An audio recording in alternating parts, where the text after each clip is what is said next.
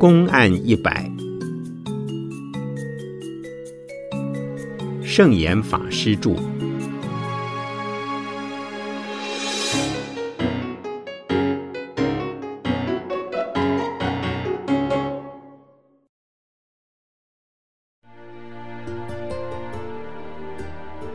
生死事大。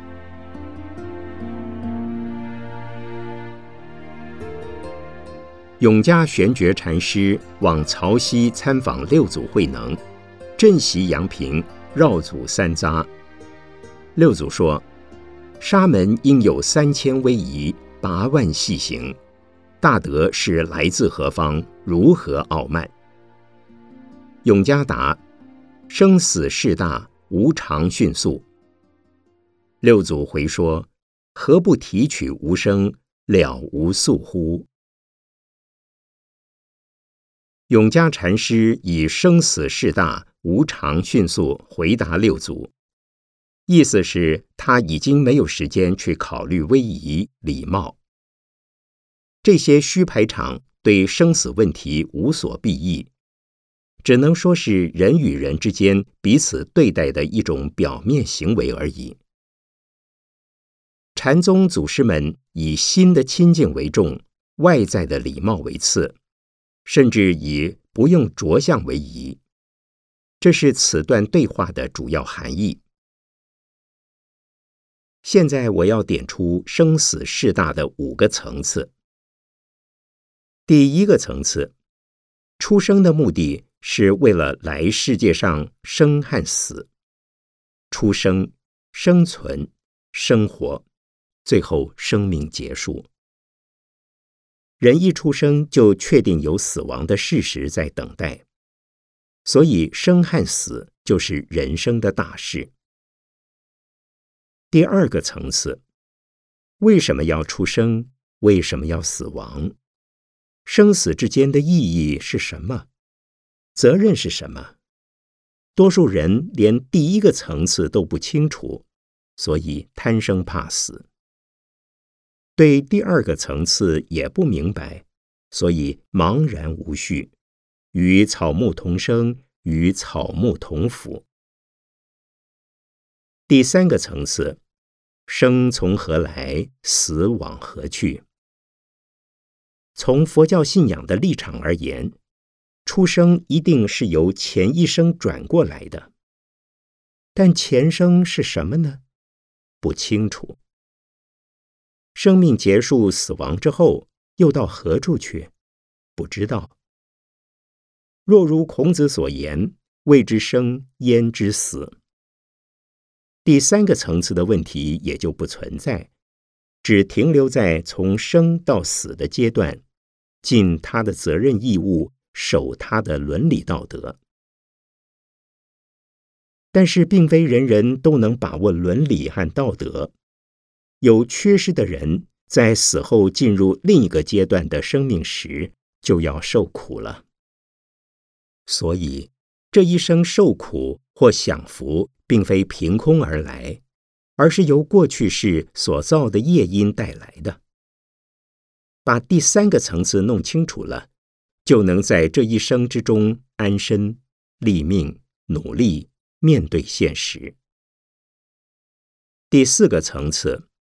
生与死不能老是在因果之中打转，从此生到下一生，从下一生再到下一生，恩怨无尽，烦恼不断，这种折磨太可怕。必须把生死看破放下，这叫做从生死得解脱。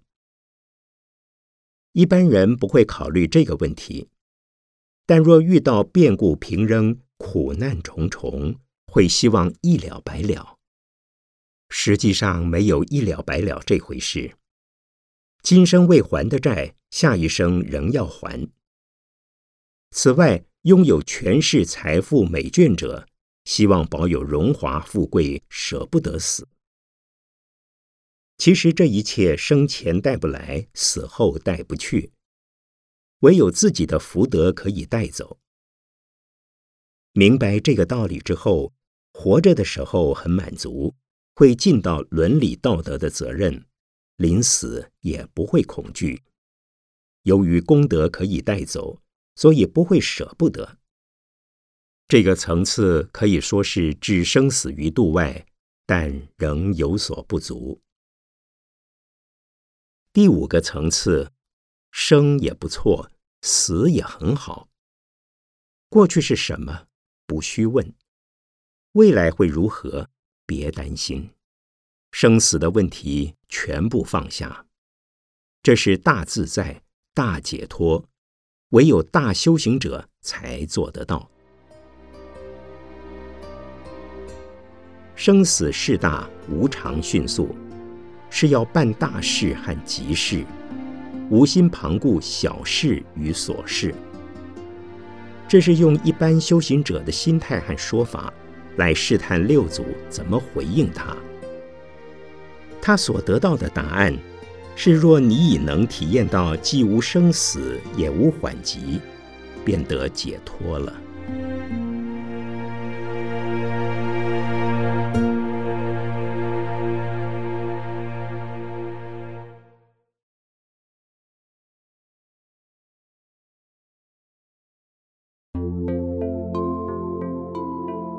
如是如是。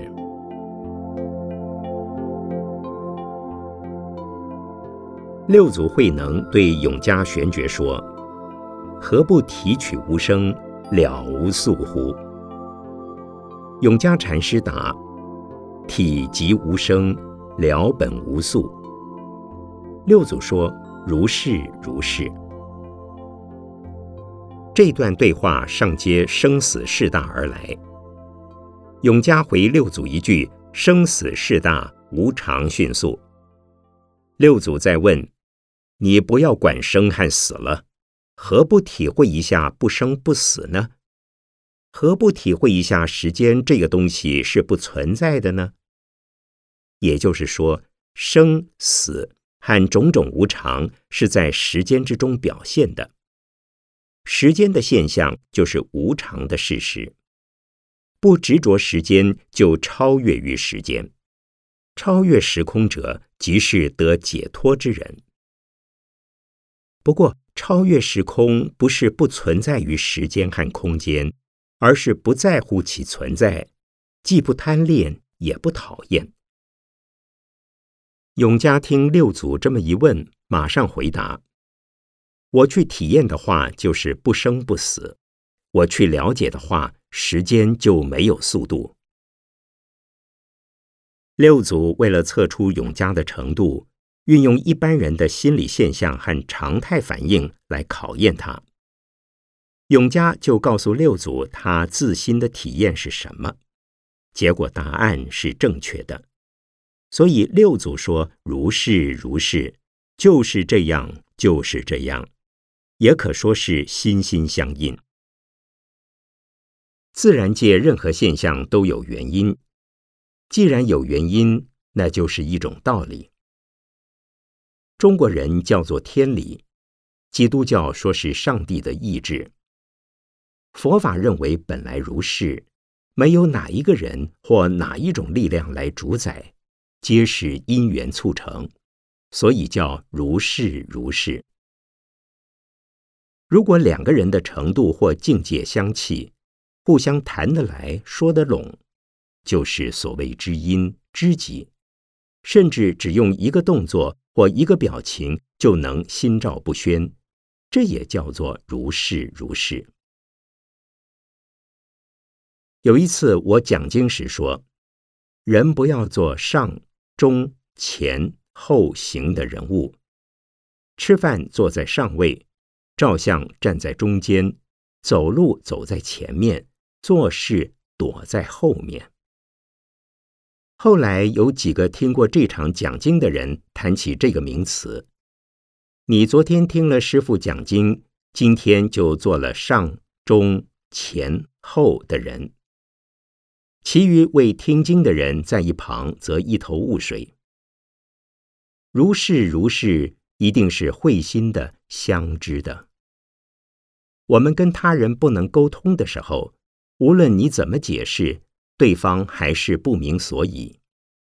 好比瞎子摸象，摸到象腿就说象是那个样子。明眼人一定说不是，不是。如果有人明白你的心意，三言两语就点出你的想法，你一定频频点头说如是如是。唯有看过象的人来描述象的样子，才能博得认同。我们都希望遇到知音，万一遇不到，要向慧能大师使其他人成为你的知音，而且最好使自己成为别人的知音。对方虽然不了解你，但你要了解对方，如此会逐渐获得对方的信赖。因此，先做对方的知音，然后对方也会变成你的知音。总有一天。你们都会彼此说如是如是。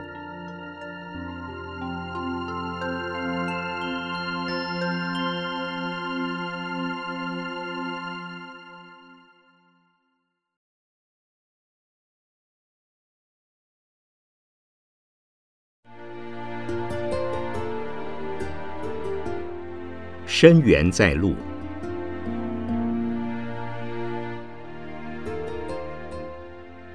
菏泽神会禅师往见六祖慧能大师，六祖问：“从何所来？”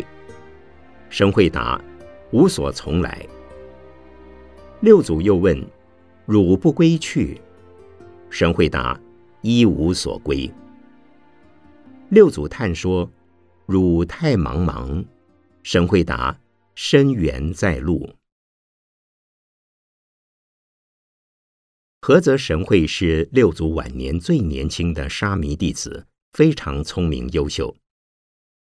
这位十几岁的小和尚去见六祖，六祖问他从哪里来，神会说不从哪里来，意思是这个问题太大太复杂了，所以不必问他从哪儿来。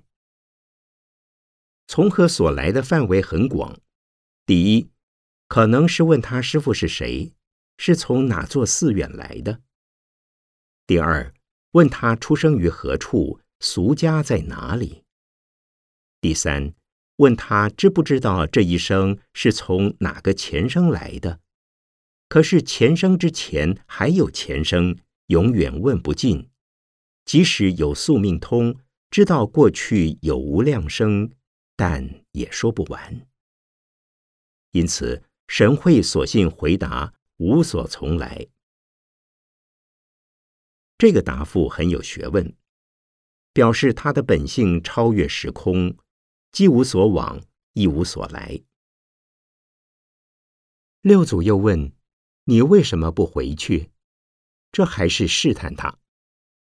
如果神会说：“我还不想回去”，那就答错了。既然无所从，当然一无所归。神会又闯关成功了。六祖继续测验他：“你既不知从何处来，又不知往何处去，你的人生好渺茫，太糊涂了。”可是神会答得很中肯：“深缘在路。”从这句话看不出神会开悟了没有？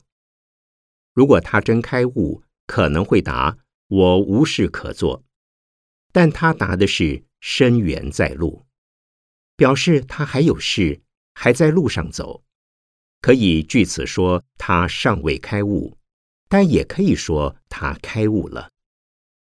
因为无事可做，也无个人的目标，只是随缘度众生，所以正在路上走。走的什么路呢？是慈悲和智慧的菩萨道。也是佛道。深缘在路这句话，对所有的人都有启示作用。我常说，禅的修行者重视过程，以过程为目标。过程之中有苦有乐，有晴有雨，有时穷山恶水，有时柳暗花明，种种情况都可能发生。人生的路也一如修行的路，既然这段路是自己应该走、必须走的，就要好好走下去。不要埋怨路况糟糕，也不要得意路面平坦，走路就走路。人在一生之中有顺有逆，那是各种因缘促成的。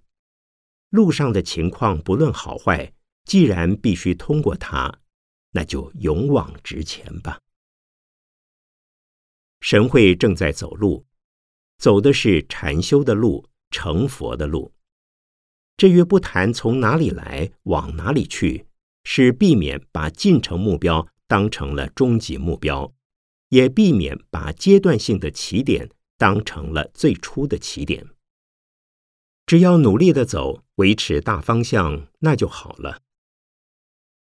有时走路并不需要固定的终点，好比散步践行，是为了练脚力、练身体。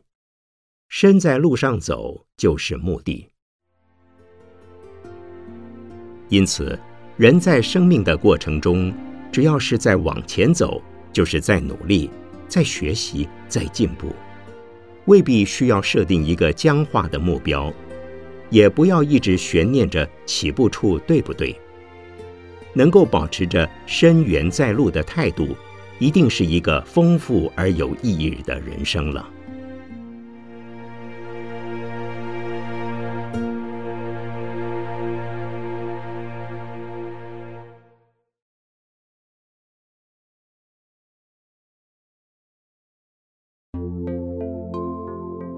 烦恼即菩提。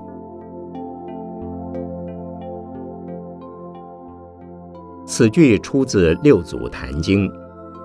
在《六祖坛经》中，六祖慧能将这句话做了引申：前念着境即烦恼，后念离境即菩提。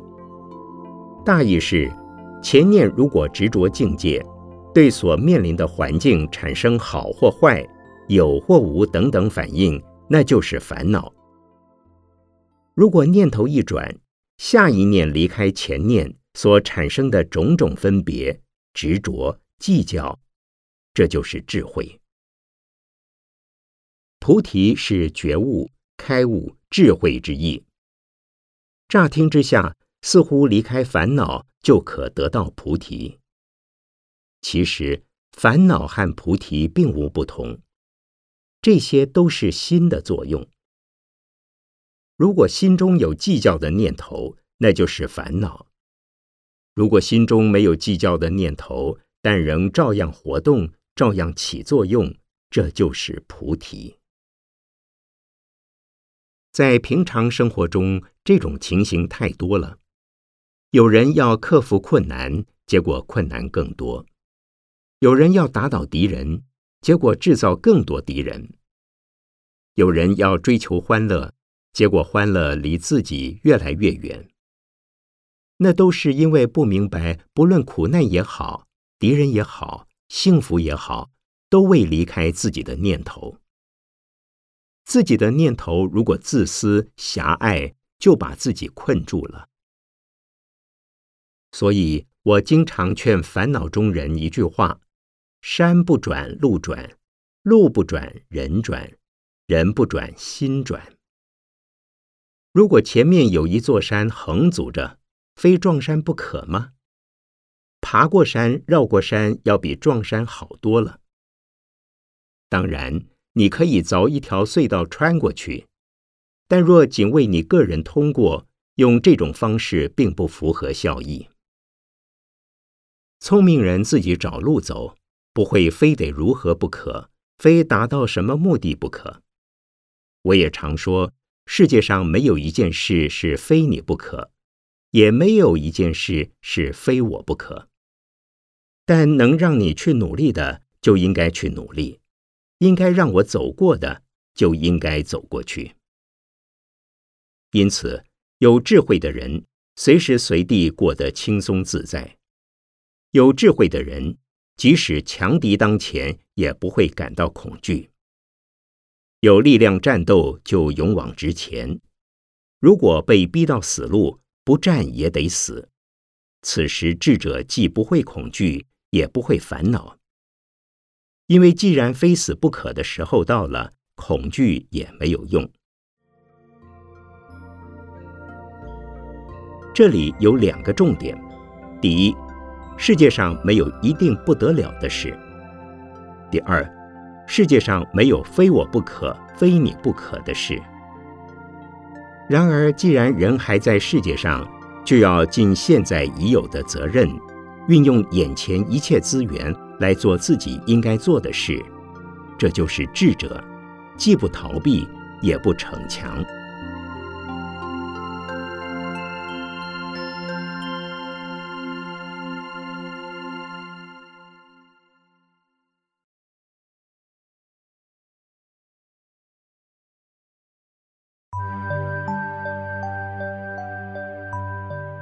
直用直行。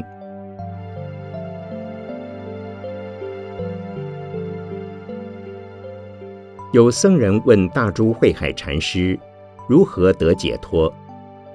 大珠答：“本自无福，不用求解，直用直行，事无等等。”在本则对话中，一方问如何解脱，另一方答说不需要解脱。因为并没有什么人绑着你，只要以正直的心做正直的事，那就是解脱。一般人总觉得自己被环境所困，被他人所扰，被自心的矛盾所恼，而且往往认为是来自环境的困扰而引起内心的矛盾，自己是无辜的受害者。从表面上看。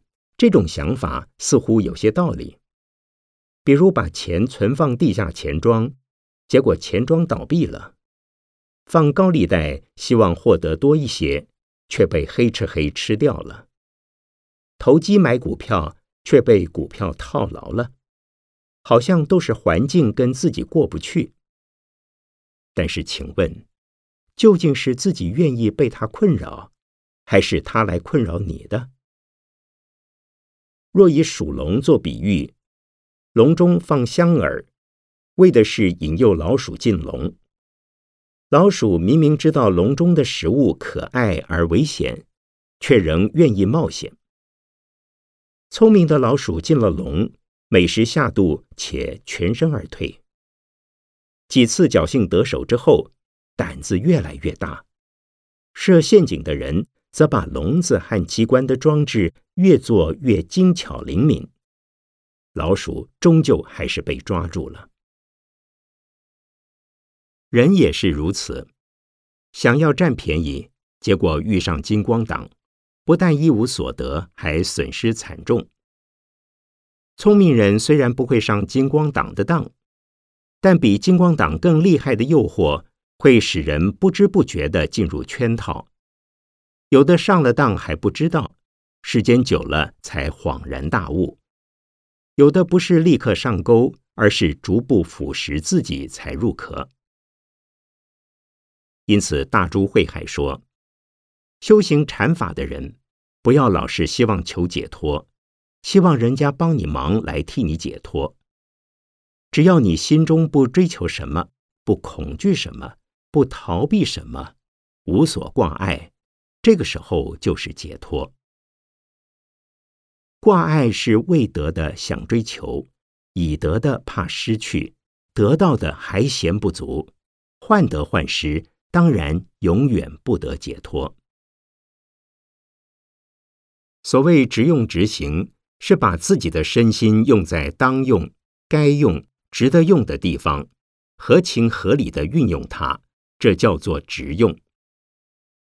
当自己的行为从口头、身体、心理等三方面表现出来时，不要扭曲，不要用怀疑的、骄傲的、自卑的、妒忌的、愤怒的、得意洋洋的态度来表现，就叫做执行。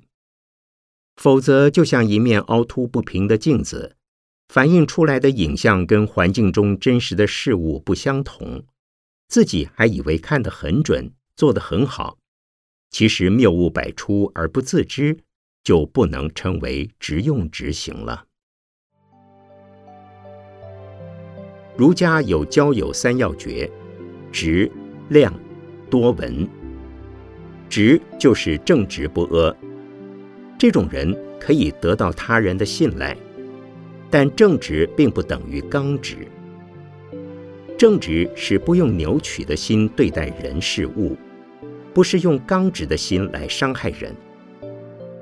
可知智慧与慈悲兼重并固的行为，便是直用直行。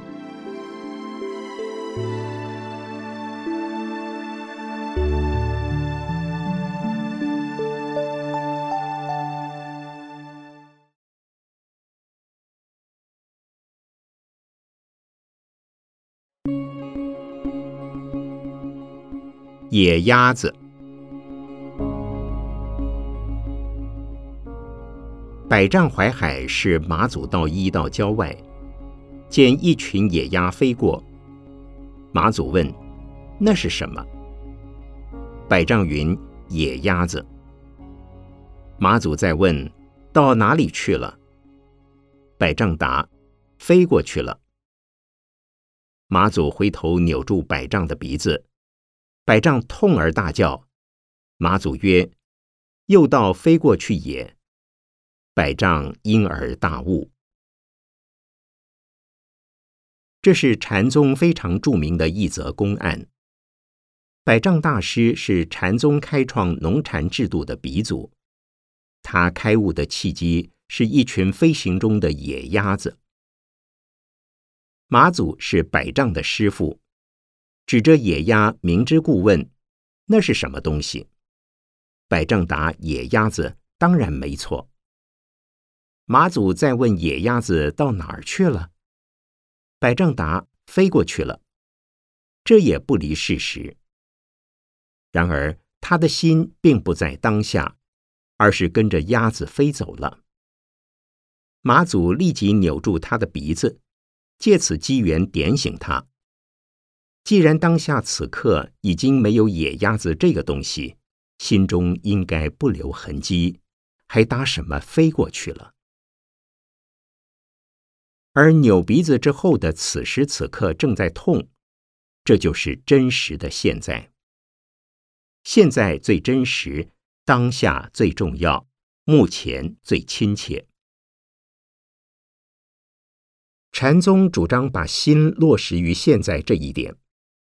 然而，现在一划过就不是现在了。现在若尚未开始，也不是现在。所以，究竟有没有现在呢？如果把过去和未来一切为二，最短促的现在是不存在的。即如《金刚经》所云：“过去心、现在心、未来心，皆不可得。”这是超越于空间和时间的解脱。不过，人终究是活在这个世界上。既然分分秒秒在时间上移动，就该立足于正在移动的这一点，踏踏实实的生活。百丈后来主张“一日不做，一日不食”。做的原意是劳动、种田、生产。若将此句加以引申，生活就是劳作，而且。一举一动都清清楚楚，身心一致，心口一致，这就是修行，而且是大修行。没有动作的时候，既没有他，也没有我；既没有时间，也没有空间。所以飞过去了是不存在的一件事。如果还要加以回忆思索，当然不切实际。这则公案说明了三点道理：一、现在最重要；二、如果一动，它已经过去；三、如果不动，则根本不存在。既然过去的已不存在，不动的也不存在，还有什么事情可做？所以，对过去的追忆、怀念、悔恨，对未来的想象、期待、忧虑。对现在的沾沾自喜、疑神疑鬼、愤愤不平等情绪的折磨，也就不会发生了。